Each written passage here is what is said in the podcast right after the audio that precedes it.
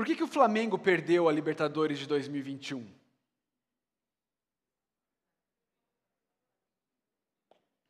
Por que, que o Brasil perdeu a Copa de 1998? Por que o super time do Real Madrid, os Galácticos de 2003, 2004, não ganharam nada de importante?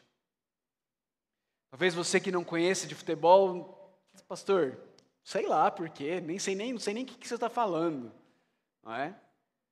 Mas queridos, a, a resposta para essas perguntas é o mesmo problema da igreja de Corinto: relacionamentos quebrados.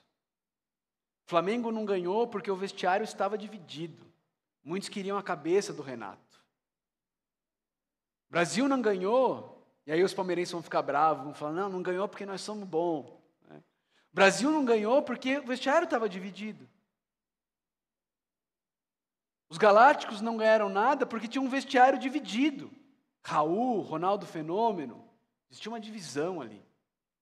Relacionamentos quebrados. No, nome, no mundo do futebol, o nome que se dá a isso é problema de vestiário. Problema de vestiário. Na igreja, o pessoal chama muitas vezes de panelinha. Mas essencialmente, queridos, essencialmente, esse é um problema que tem a sua origem no coração. No coração. E que só pode ser solucionado através de um entendimento aprofundado da cruz de Cristo Jesus. Paulo, então, vem lidar com este problema da igreja de Corinto. E ele o faz de maneira firme, de maneira incisiva, mas também de maneira gentil, amorosa. Tanto é que ele começa chamando essa igreja e, e, e se dirigindo a essa igreja, dizendo: irmãos, irmãos. Ele lembra que eles são parte de uma mesma família. De uma mesma família. E então, após dizer irmãos, chamá-los de irmãos, Paulo vai dizer: Eu suplico a vocês. Eu suplico a vocês. Eu peço encarecidamente a vocês. E eu não faço isso em meu próprio nome. Eu não estou suplicando isso a vocês na minha própria autoridade humana. Você se lembra, domingo passado nós vimos, existia um problema na igreja de Corinto. A igreja de Corinto havia se virado contra o seu fundador, contra o apóstolo Paulo. Nós vamos ver mais sobre isso hoje.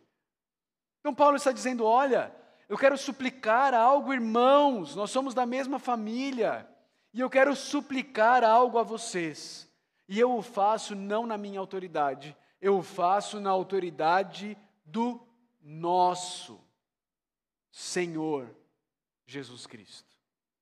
Na autoridade daquele que nós, que somos irmãos, proclamamos é o Rei de nossas vidas. Aliás, nós cantamos isso ainda há pouco, não é? Nós, nós dissemos que sobre toda a terra tu és Senhor. Nós dissemos, vem reinar de novo em mim. Nós cantamos isso. Mas você já percebeu, e eu li essa semana uma frase do pastor Tim Keller, como muitas vezes ah, eu e você não estamos em busca, nós, nós, dizemos que Jesus ele é rei, que Jesus ele é Senhor, mas nós não queremos ter um Senhor sobre nossas vidas, nós não queremos ter um rei sobre nossas vidas, nós queremos ter no máximo um consultor. Alguém que vem e dá apenas alguns pitacos sobre o que nós fazemos ou não, mas que quem decide no final das contas somos nós. É isso que um dono de uma empresa faz. O dono de uma empresa chama um consultor, o consultor vem, ele dá alguns pitacos, mas no final do dia, quem decide o que vai fazer na empresa é o dono. É o dono. Eu e você muitas vezes cantamos que Jesus é o Senhor do nosso viver, mas não queremos ter um rei. Nós queremos que Jesus seja, no máximo, um consultor. No máximo, alguém que nos dá bons conselhos. Mas Paulo está escrevendo à igreja de Corinto e ele está dizendo: Eu tenho algo para suplicar a vocês.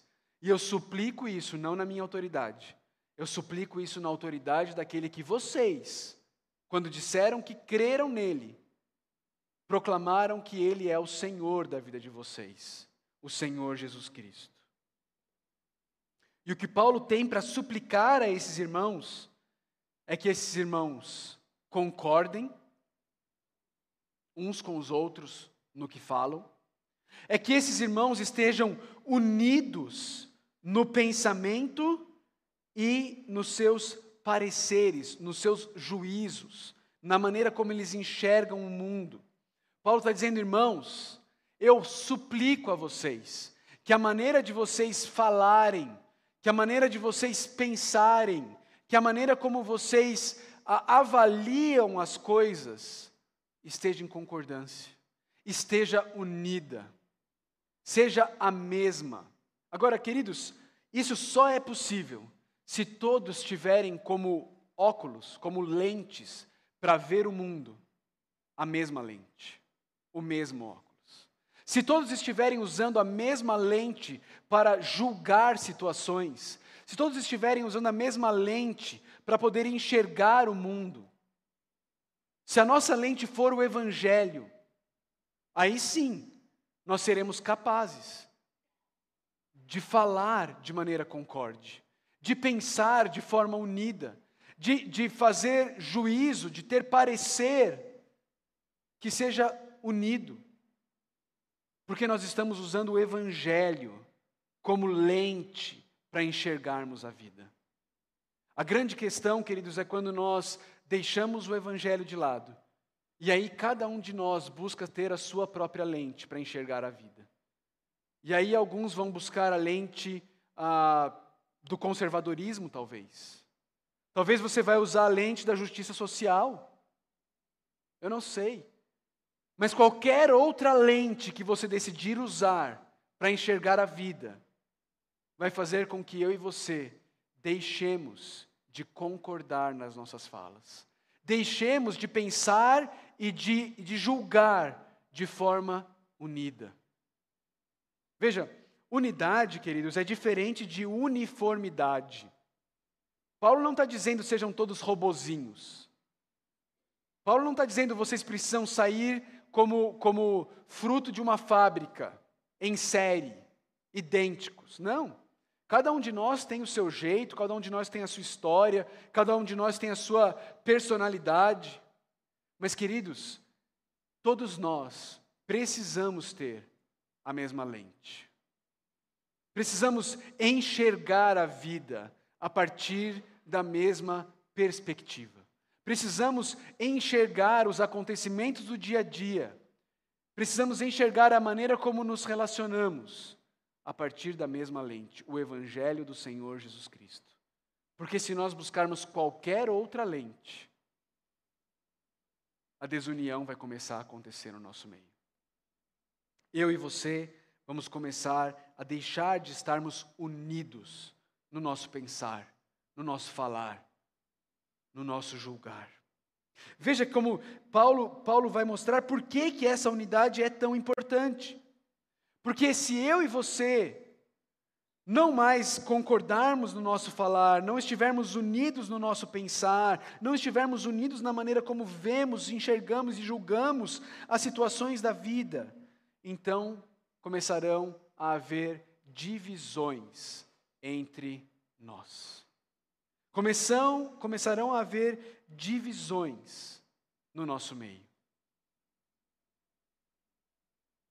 E queridos, quando divisões surgem no meio do corpo de Cristo, a igreja sofre.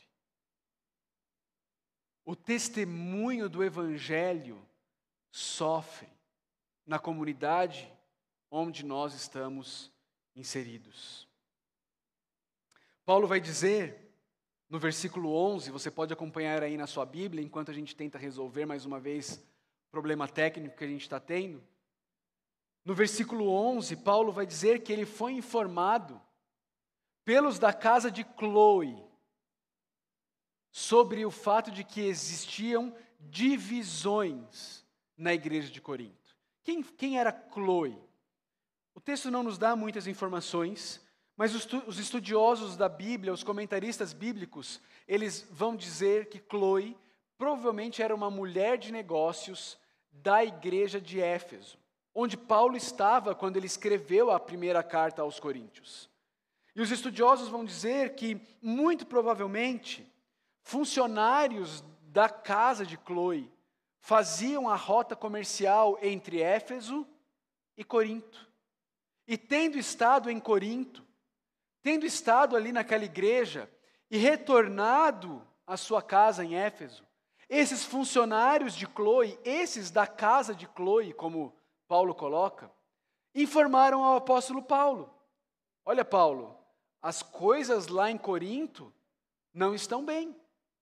Existe divisão na igreja, existem brigas na igreja, existem disputas na igreja. É interessante porque Paulo tinha acabado de receber uma carta vinda da igreja de Corinto, falando sobre algumas questões, inclusive dizendo que eles não iriam se submeter a algumas coisas que Paulo já os tinha instruído a fazer. Mas eles não tinham falado nada sobre essas questões das divisões. Na carta, eles não, não relataram as divisões que estavam acontecendo na igreja. Mas aqueles da casa de Chloe relataram que existia divisões na igreja de Corinto. E como é, queridos, que essa divisão se expressava lá na igreja? Paulo vai dizer assim: com isso, Quero dizer que algum de vocês, e a, a frase literal, na verdade, é quero, com isso quero dizer que cada um de vocês, cada um de vocês afirma: eu sou de Paulo, eu sou de Apolo, eu sou de Pedro, ou ainda eu sou de Cristo. O que acontecia aqui, queridos? Era muito comum na época que alguns filósofos itinerantes viajassem de cidade em cidade proclamando uma sabedoria filosofal. E essa sabedoria filosofal acabava fazendo com que as pessoas se identificassem com um desses filósofos e então entrassem para o time daquela filosofia que lhes foi apresentada. E isso gerava um certo status para aquelas pessoas. Olha, eu sou do time do filósofo tal. Eu sou do time do pensador tal. E o que provavelmente estava acontecendo na igreja de Corinto é que, por causa dessa ideia dos filósofos itinerantes, e por causa do fato do apóstolo Paulo ter ido para lá, saído de lá, Apolo ter ido, saído, Pedro provavelmente ter passado por lá, gerou na igreja a ideia de que essa fé a qual eles tinham agora, ela era uma fé expressa como uma das sabedorias dos filósofos itinerantes. Sabedoria não aquela que nós aprendemos em Provérbios, que o temor do Senhor é o princípio dela. Não é essa sabedoria divina, mas é uma sabedoria humana, humanista. Uma sabedoria que, que é uma sabedoria que gera orgulho. Uma sabedoria que faz com que as pessoas elas atrelem o valor delas à sabedoria delas, à capacidade delas. Aliás, eu preciso te chamar a atenção para o fato de que sabedoria é a tônica do que está acontecendo aqui em Corinto. Essa sabedoria humana, ela, ela é a tônica do que está acontecendo em Corinto. Lembra que eu disse semana passada que eles estavam com uma percepção equivocada do que significava ser espiritual. Grande parte disso é essa, essa ideia de que ser espiritual era ter essa sabedoria. Aliás, a palavra sabedoria aparece 51 vezes no Novo Testamento. A palavra sofia, não é? No grego, sofia, sabedoria. 51 vezes em todos os 27 livros do Novo Testamento. Em 1 Coríntios 1 e 2, ela aparece 15 vezes. 15 vezes. Ok? Quase um terço das vezes que ela, que ela aparece em todo o Novo Testamento, ela aparece aqui em 1 Coríntios 1 e 2. Esse, esse é o foco. Paulo está querendo nos chamar a atenção para algo. Ele está querendo nos mostrar. A chave para você entender aqui é o pensamento dele sobre sabedoria. Sobre sabedoria. É, essa sabedoria estava gerando divisões, porque ela era uma sabedoria humana. Ela era uma sabedoria ligada à eloquência. Ela estava ligada ao se comunicar bem, ao dominar as ciências sociais da época. A igreja de Corinto estava julgando os seus líderes com base na sabedoria humana, julgando seus líderes a partir deste ponto de vista meramente humano. E a verdade é que Paulo, quando julgado nesses critérios, ele ia muito mal. Paulo ia muito mal. Porque Paulo não foi até eles com eloquência. Paulo não foi até eles trazendo as filosofias, as logias, as ciências sociais do mundo contemporâneo da época dele. Paulo não fez isso. Paulo não pregava eloquentemente, eloquentemente diferente, por exemplo, de Apolo. Deixa seu dedo aí em Coríntios e vai comigo lá para Atos 18. Quando, quando Apolo é descrito lá em Atos 18, no versículo 24, diz assim, Atos 18, 24: Enquanto isso, um judeu chamado Apolo, natural de Alexandria, e aqui a gente vê a influência grega nesse judeu, natural de Alexandria, chegou a Éfeso. Ele era o quê? que está escrito aí na sua Bíblia? Um homem culto. Um homem culto. Ou outras versões vão dizer eloquente. Ok? Eloque, eloquente. E tinha grande conhecimento das Escrituras. Esse era Apolo. Apolo era um homem culto, eloquente. Ok? Eloquente. Já Paulo não falava dessa forma. Paulo não se expressava com eloquência quando ele ensinava.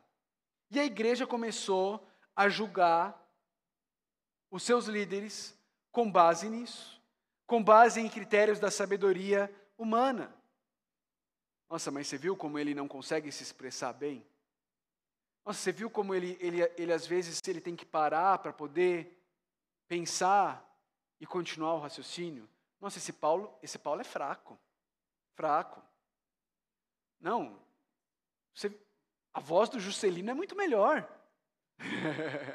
Como comparar, não é, Juscelino? A voz dele é fraca. Ele não tem raciocínio rápido. Ele não consegue se comunicar bem. Esse apóstolo Paulo é um fraco, dizia a igreja de Corinto. Perceba, essa competição não era uma competição entre Paulo, Apolo e Pedro. Paulo, Apolo e Pedro não estavam competindo uns com os outros. Eles não eram competidores, eles eram cooperadores na obra de Cristo. Tanto que Paulo vai dizer no capítulo 3, verso 5 em diante, que, olha, eu plantei, Apolo regou. Eles eram cooperadores dessa obra. Paulo e Apolo não estavam disputando entre eles.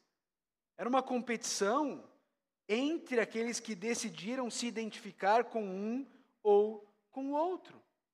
Os seguidores se engalfinhavam, enquanto os líderes não estavam disputando. Os líderes não estavam nessa disputa. Parece política, né? Antes de ir para o seminário, eu trabalhei na Câmara de Vereadores da minha cidade. E aí, quando você trabalha nesse ambiente, você vê os bastidores, né? E aí você vê os correligionários, não é? os seguidores dos políticos se matando. E os políticos tomando cafezinho junto, depois de discursar, xingando Vossa Excelência de grandíssimo pi. Aí depois lá atrás, todo mundo amigo, não é? Todo mundo amigo. Você vê isso no esporte. Você vê torcedores de futebol se matando. Os jogadores são tudo amigo. São tudo parceiro, vão para resenha depois junto. e os bobões dos seguidores se matando. Porque decidiram fazer de algo humano o sentido do seu viver. Porque decidiram se identificar com um ou com outro como a fonte do seu status, como a fonte da sua identidade. Veja, quem está no centro desse versículo aqui? O versículo 12. Quem é o centro do versículo 12? Você consegue perceber quem é o centro do versículo 12? O centro do versículo 12 é o eu. Eu sou de Paulo. Eu sou de Apolo. Eu sou de Pedro. Eu sou de Cristo. Eles se identificavam com esses líderes, exaltando os seus líderes escolhidos, numa tentativa de buscar uma identidade para eles mesmos. A identidade deles estava dependia, estava atrelada, estava ligada a A, B ou C. A esse orgulho de ser do time de A, de B ou de C. Vocês percebem o que está acontecendo aqui, irmãos? A questão toda não é Paulo, não é Apolo, não é Pedro, muito menos Cristo. A questão são essas pessoas orgulhosas, que adoram uma briga, adoram uma disputa, e que começam a criar divisões para poderem exaltar a si mesmas, porque se elas exaltam o líder que elas escolheram, elas também exaltam a elas mesmas. Se o líder que eu escolhi é o melhor, então eu sou também muito bom, porque eu escolhi esse líder, e você que escolheu aquele outro ruinzinho, nossa, você é muito fraco. Você é muito fraco. Existia nessa igreja um amor pela disputa, um amor pela fama. E as pessoas ficavam então exaltando a si mesmas, usando a sabedoria, a eloquência dos seus líderes favoritos para exaltarem a elas mesmas. Algumas, vejam só, usando até mesmo o nome do próprio Cristo para promoção pessoal. Paulo olha para isso, queridos, e ele começa a fazer perguntas retóricas a partir do versículo 13. Perguntas sarcásticas, que tentam mostrar o absurdo do que essa igreja está fazendo e como eles estão causando divisão na igreja. Veja o versículo 13. Ele pergunta: acaso Cristo está dividido? Irmãos, quando eu e você causamos divisão na igreja, nós estamos dividindo o corpo do Senhor Jesus Cristo. Nós estamos sendo mau testemunho para a sociedade na qual a igreja está inserida. E nós estamos dividindo o próprio corpo do Senhor e do Salvador Jesus Cristo. Acaso Cristo está dividido? Veja as próximas perguntas de Paulo. Foi Paulo crucificado em favor de vocês? Foram vocês batizados em nome de Paulo? Ele usa o nome dele, mas se aplica para os outros também. Vocês foram batizados em nome de Apolo? Foram, ah, foi, foi Pedro crucificado em favor de vocês? Se aplica para os outros. O que, que Paulo está querendo mostrar aqui, queridos? Paulo está querendo mostrar que na igreja de Cristo Jesus só tem um cabeça só tem um líder, e é o próprio Cristo Jesus. Por quê? Porque foi Ele que morreu na cruz pelos nossos pecados. Foi em nome dele que nós fomos batizados. Não foi em nome de Paulo, não foi em nome de Apolo, não foi em nome de Pedro, não foi em nenhum outro nome. Foi no nome do Senhor Jesus. E cada vez, cada vez que nós colocamos outra pessoa como líder, como aquele, aquele a quem eu me apego. O que, que nós estamos fazendo? Dividindo o corpo de Cristo. Dividindo o corpo de Cristo. Aqui Paulo começa a dizer: Olha, eu dou graças a Deus por não ter batizado nenhum de vocês. Aí ele começa a lembrar: Ah, eu batizei alguns. Né? É Crispo e Gaio. Mas ninguém foi batizado no meu nome. Ah, não, lembrei que também batizei os da casa de Estefanas. E é interessante, queridos, quando existe uma igreja dividida contra o seu líder, o líder parece que fica pisando em ovos. Parece que essa última frase de Paulo mostra um pouco disso. Ele não está lembrando muito bem se ele batizou mais alguém ou não, e ele percebe que essa falta de memória dele pode ser usada contra ele. Como? Ah, vocês estão vendo aqui? Esse Paulo a quem vocês seguem é um mentiroso. Ele também batizou a Mariazinha, lembra? Não foi uma Mariazinha? A senhora não foi batizada por Paulo também? E olha aqui que ele está falando. Está falando que só batizou esses aqui. Aí Paulo tem que falar: olha, irmãos, esses são os que eu lembro, tá bom? Se eu esqueci de alguém, vocês me perdoem. Ele, ele tem que se precaver, ele tem que se justificar. Porque é uma igreja dividida, é uma igreja que vai contra o seu líder. Depois de ter feito isso, depois de ter se justificado, Paulo volta para o raciocínio e conclui esse trecho. E ele conclui esse trecho já introduzindo o que ele vai fazer a seguir. Presta atenção comigo. Ele diz assim: Pois Cristo não me enviou para batizar, mas para pregar o Evangelho. O que, que isso significa? Significa que todos os batismos aqui na nossa igreja estão suspensos. É isso? A gente não tem que batizar ninguém. Não, não é isso que significa.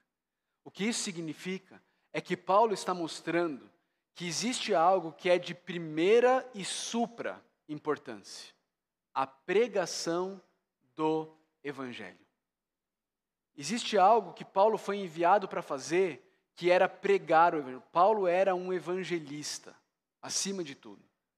Paulo não era um pastor de igreja local, no sentido de alguém que vai para um lugar e pastoreia uma igreja por longo período de tempo. Esse não era o propósito de Paulo.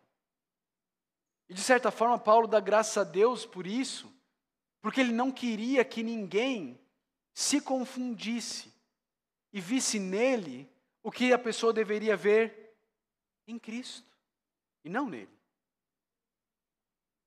Não entenda mal aqui. Nós somos enviados a batizar pessoas. O próprio Senhor Jesus Cristo disse isso, não é? E de por todo mundo pregar o evangelho a toda criatura, batizando-os em nome do Pai, do Filho e do Espírito Santo. Mas não é em nome do Paulo, não é em nome do Apolo, não é em nome do Pedro. É em nome do Pai, do Filho e do Espírito Santo. E esse pregar o Evangelho não é com palavras de sabedoria humana. Não é, e a palavra literal aqui, não é com palavras de sabedoria eloquente. Essa é a o, tre o trecho literal. Sabedoria eloquente. Não é isso.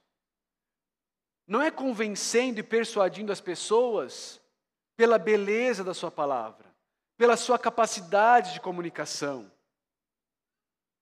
Não. Por que não? Por que não, queridos?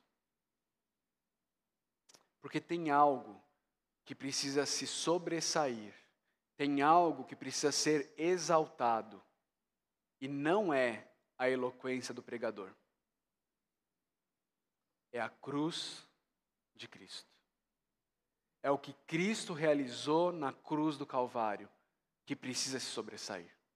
É o que Cristo realizou na cruz do Calvário que precisa ser magnificado. Quando, quando pessoas saem de uma pregação dizendo: Uau, que pregador! O pregador falhou. Elas precisam sair da pregação dizendo: Uau, que Cristo! Uau, que Evangelho! Uau, que cruz! Que cruz! Queridos, é o aprofundar no Evangelho que nos liberta de nos dividirmos por questões humanas. Por questões humanas. E como temos andado divididos por questões humanas, não é verdade? Cada vez mais, cada vez mais. E essas divisões, irmãos, elas são fruto da gente não aprofundar a nossa visão no Evangelho. No Evangelho. Alguns de nós têm muita preocupação com valores do conservadorismo. Isso não é necessariamente ruim. Isso é bom. Mas, queridos, o conservadorismo pelo conservadorismo, sem o Evangelho, é apenas e tão somente moralismo. Não tem efeito eterno. Não resolve o problema eterno das pessoas. É apenas moralismo. Alguns de nós têm uma preocupação maior, mais latente, com justiça social. É ruim isso? Não. Nós devemos estar preocupados com justiça social. Mas, queridos, justiça social sem o Evangelho não resolve o problema eterno das pessoas. É apenas assistencialismo. E quando eu e você fazemos do conservadorismo ou da justiça social a nossa sabedoria, a nossa fonte de identidade, de status, aquilo que nos define, quem nós somos. Quando eu e você olhamos para o espectro político e nós dizemos, eu sou, eu sou, nós falhamos, queridos. E aí nós causamos divisão na igreja. Mas quando eu e você olhamos para a cruz, nós dizemos, eu sou um cristão. A minha lente não é o conservadorismo, a minha lente não é a justiça social, a minha lente não é o esquerdismo, a minha lente não é a direita, a minha lente é o evangelho. Eu julgo o conservadorismo, eu julgo a justiça social, eu julgo a esquerda e a direita com o evangelho do Senhor Jesus Cristo. Eu peneiro tudo isso com o evangelho. Porque o Evangelho é a medida perfeita. Nada mais é. Nada mais é.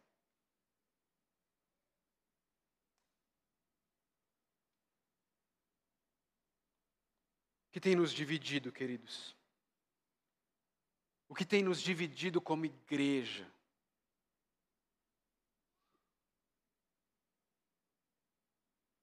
Gostos pessoais, de novo, nós estamos em ano de eleições presidenciais. Eu e você vamos decidir caminharmos unidos no Evangelho, ou eu e você vamos fazer as nossas preferências político-partidárias definirem a nossa identidade e assim dividirmos o corpo de Cristo. Se Paulo estivesse aqui, talvez ele nos perguntaria: Foi Bolsonaro que morreu na cruz por você? Foi em nome de Lula que você foi batizado? É em nome de Ciro Gomes que você toma a ceia? É Moro que te discipulou?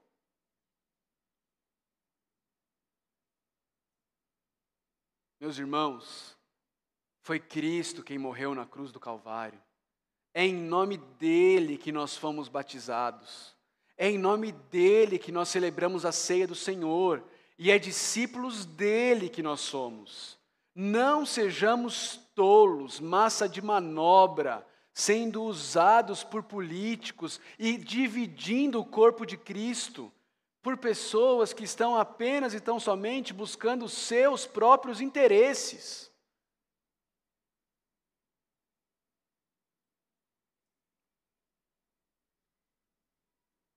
Irmãos, não deixemos, não deixemos preferências pessoais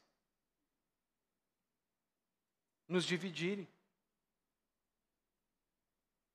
Cada vez a gente tem potencializado, queridos, coisas que antes era assim, ó.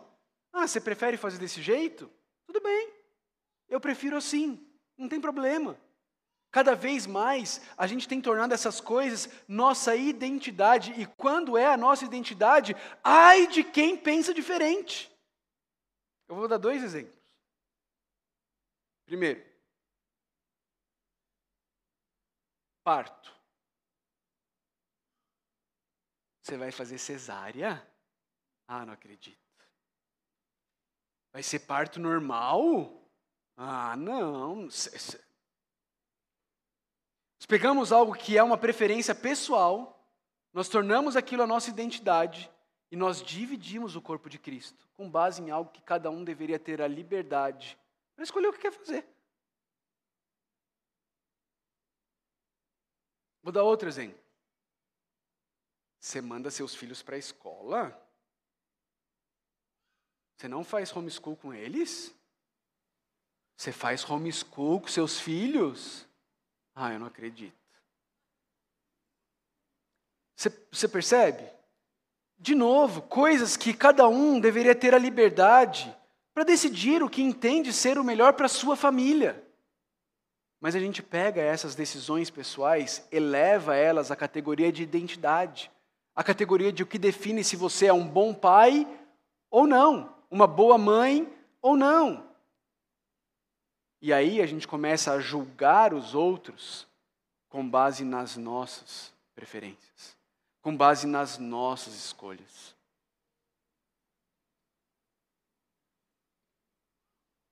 E a gente divide o corpo de Cristo.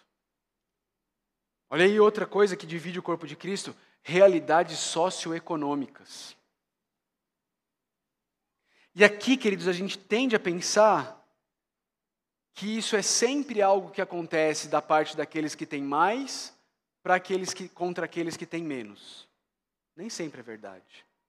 Muitas vezes, muitas vezes, quem tem menos julga aqueles que eles acham que têm mais. Às vezes nem tem mais, é só por, pelo Instagram, né? e não se aproxima. E não, essa pessoa aí não a, a tem muito dinheiro. Eu, ainda não ouvi, vou ser muito sincero com vocês, ninguém dizendo assim: ah, eu passei lá em frente àquela igreja, mas parecia que todo mundo lá era pobre, aí eu não entrei. Mas eu já ouvi várias pessoas dizerem: eu passei lá em frente àquela igreja, mas parecia que todo mundo lá era rico, aí eu não entrei. que a gente está fazendo, irmãos? Nós estamos dividindo o corpo de Cristo. No corpo de Cristo, não tem pobre, não tem rico. No corpo de Cristo, não tem homeschool e escola pública ou privada. No corpo de Cristo, não tem parto humanizado, parto cesárea. Não tem. Sabe o que tem no corpo de Cristo? Pecador arrependido, perdoado e lavado no sangue de Jesus. Porque não foi o Classical Conversation que morreu na cruz pelos nossos pecados. Não foi o bisturi do seu médico obstetra que morreu na cruz pelos nossos pecados. Foi Jesus Cristo. E é isso que nos define. É isso a nossa identidade. É isso quem eu e você somos cristãos lavados e redimidos no sangue de Jesus. Enquanto a gente não entender isso, nós vamos estar dizendo: eu sou de Paulo, eu sou de Apolo, eu sou de Pedro. Eu sou desse grupinho aqui. Eu sou desses daqui que fazem isso dessa forma. Irmãos, está dividido Cristo está dividido? A resposta é não. Cristo não está dividido. Cristo não está dividido. E eu e você não podemos dividir o corpo de Cristo. Minha oração, meu chamado para cada um de nós aqui, é que a gente possa sondar nosso coração. Que a gente possa sondar o nosso coração. E perguntar para nós mesmos: nós temos dividido o corpo de Cristo por questões secundárias.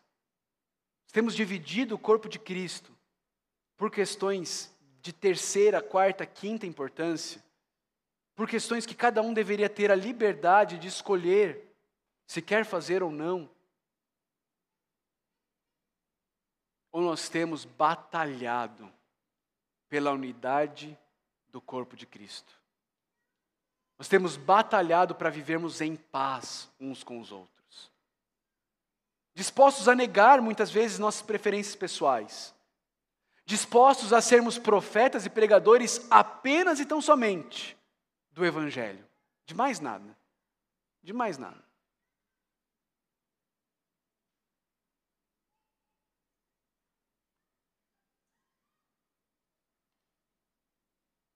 Por quê, queridos? Que como Paulo, eu e você também fomos enviados para pregar o Evangelho. E se nos dividirmos por questões secundárias, estaremos esvaziando a cruz de Cristo. Estaremos dizendo, sim, todos passamos pela cruz, mas tem algo que eu faço, tem algo que eu vivo que você não faz, que você não vive, então nós não temos comunhão. Estamos esvaziando a cruz de Cristo. Senhor Deus, nós queremos pedir, Deus, que o Senhor tenha misericórdia de nós, que o Senhor abra os nossos olhos, que o Senhor não nos permita ter egos inflados, que o Senhor não nos permita viver de forma orgulhosa, que o Senhor não nos permita tornar as nossas escolhas em regra, em lei, mas que o Senhor nos ajude, Deus, a estarmos de fato unidos na cruz do Senhor Jesus Cristo. Vivendo como igreja, unidos no Senhor, sem sermos enganados, Pai, enganados por questões desta vida, deste mundo, secundárias, que tentam tomar o nosso coração e tentam nos convencer de colocarmos a nossa identidade nelas. Pai, nos ajuda a não vivermos isso. Nos ajuda a não vivermos isso. Mantenha a tua igreja unida na cruz do Senhor Jesus Cristo, Deus. Que eu e todos os meus irmãos possamos estar dispostos a abrir mão de todas essas questões secundárias por amor a Cristo por amor ao corpo de Cristo. Pai, não nos permita julgarmos os nossos líderes da igreja com base em performance humana. Mas nos ajuda, Deus, a amarmos aqueles homens que o Senhor tem levantado para liderar a tua igreja. Não colocando nossa identidade em nenhum deles, mas honrando-os à medida que amamos, adoramos e exaltamos apenas e tão somente o Senhor Jesus Cristo, aquele que morreu na cruz pelos nossos pecados, aquele em nome de quem nós somos batizados e aquele em nome de quem nós celebramos a ceia do Senhor. Nós oramos assim, Deus, no nome precioso do nosso Senhor e Salvador Jesus Cristo. Amém.